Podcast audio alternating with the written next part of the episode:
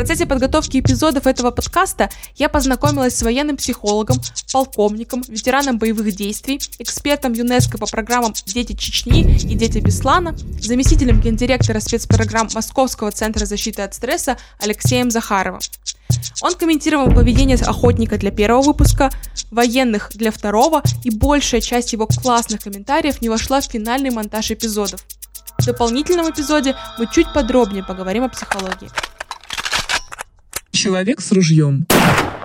Я Ксения. Начнем с героя, который не вошел во второй выпуск. Даниил – военный, с которым я познакомилась в поезде. Молодой парень из маленького северного поселка, который служит в армии по контракту.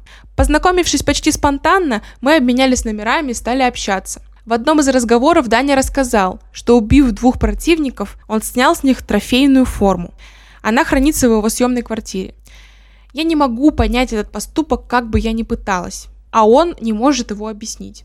По его словам, так делают все, и это нормально. Даня давно уже не воюет, он женился, связь с ним потеряна. А запись разговора в плохом качестве. Но понять его поступок мне все еще хочется. Об этом я и спросила Алексея Захарова.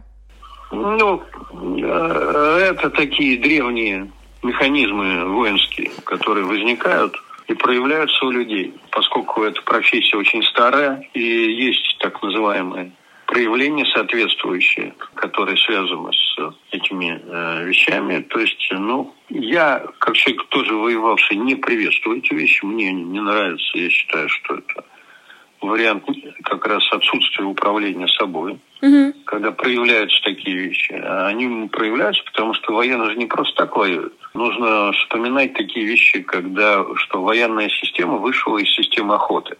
То есть прежде чем человек начал воевать друг с другом, да, люди начали воевать друг с другом, они сначала воевали с животным миром для того, чтобы э, забрать себе пищу.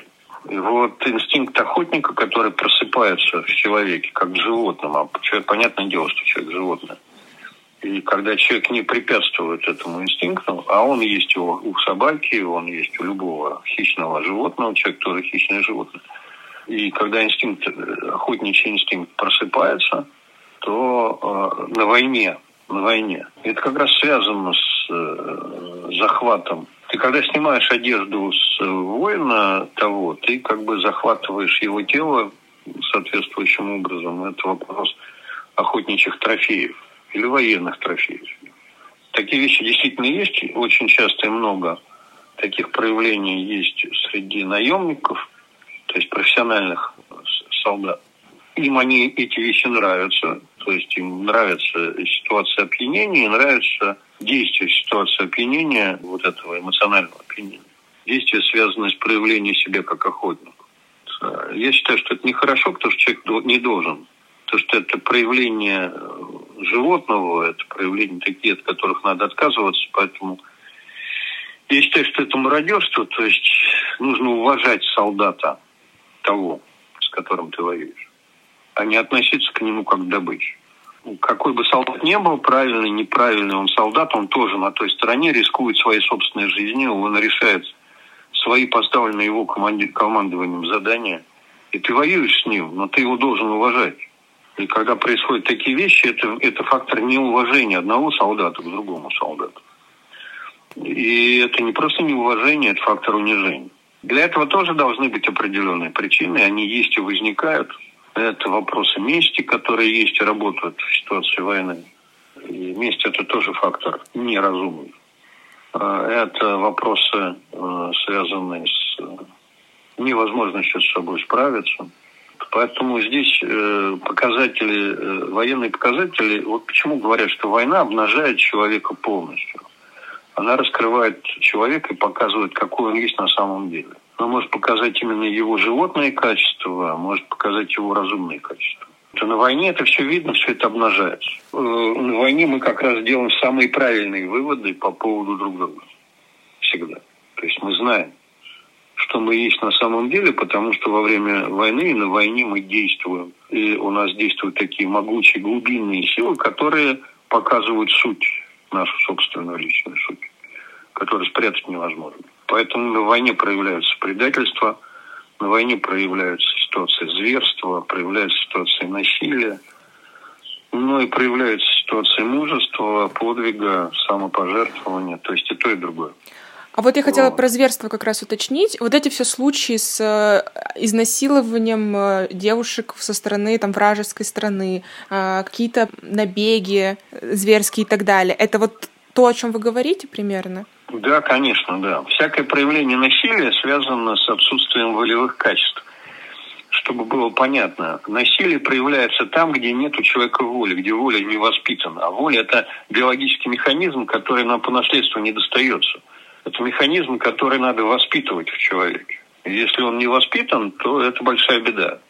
То есть волевой фактор – это основной фактор, который нас отделяет от животного и который является самым настоящим человеческим фактором, который регулирует систему работы мышления, сознание, которое определяет ситуацию правильно и неправильно, и самое главное, что воля связана с системой самопреодоления, преодоления себя как животного, утверждения себя как человека, что очень важно.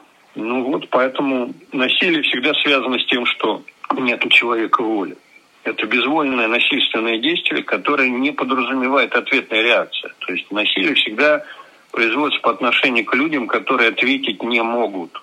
И если мы посмотрим суть насильника как такового, это люди либо с больной психикой, либо больные, либо тщедушные и слабые люди. Как правило, все они тщедушные и слабые даже когда больны. То есть это особые варианты насильников. То есть насилие может быть бытовое, насилие может быть сексуальное, оно может носить самый разный характер, но это всегда проявление, безволия. Это проявление животной агрессии. Животной агрессии, вот, с которой человек не справляется. Он не справляется с ней, потому что не развита воля. То надо понимать, что профессиональные военные люди – это люди, которые живут в обнимку со смертью. У них одна нога в этой жизни, другая в другой стоит. Поэтому у них особенные семьи, у них должны быть особенные жены, у них должна быть особенная система, потому что они э, ежесекунду существуют между одной жизнью и другой жизнью. Поэтому в древности военным запрещалось жить вместе с общиной. Именно поэтому. А мы можем сказать, что если он убивал там, то он придет сюда и тоже будет тут убивать? Он же держал не оружие. Будет, не угу. будет он здесь убивать, если у него нормально все с головой. А если нормально, то надо смотреть за эти вещи. Но еще есть закономерность определенная, что, которая определяет законы поведения на войне для профессиональных военных. Понятно, что существует такая традиция, да, что э, солдат, погибший на войне, попадает в рай, но он попадает в рай только при определенных условиях. Если он честно воевал, выполнял правила войны, тогда он попадает в рай. И главное, что у человека должно быть право отнять жизнь другого человека это право надо получить. То есть это право не связано только с обучением как таковым. И это право определяется э, существующим системой сознания военного человека. Оно не такое, как у гражданства. Поэтому для того, чтобы отнять чужую жизнь, надо сначала отдать свою. То есть военный человек, который принимает решение быть по-настоящему военным, по-настоящему военным, это не человеком, который носит погоны и зарплату военного получает, а который определился, что он по-настоящему. Он должен до того отдать свою жизнь, до того, как он будет отнимать чужую. Что это такое? Это его готовность отдать жизнь. То есть он принимает для себя решение, что смерть для него ничего не значит. Он для себя принимает решение. И такие вещи просто так из воздуха не возникают. Поэтому подготовка военных людей, а как правило в древности, начиналась с 10 лет и проходил через этап, который называется инициация.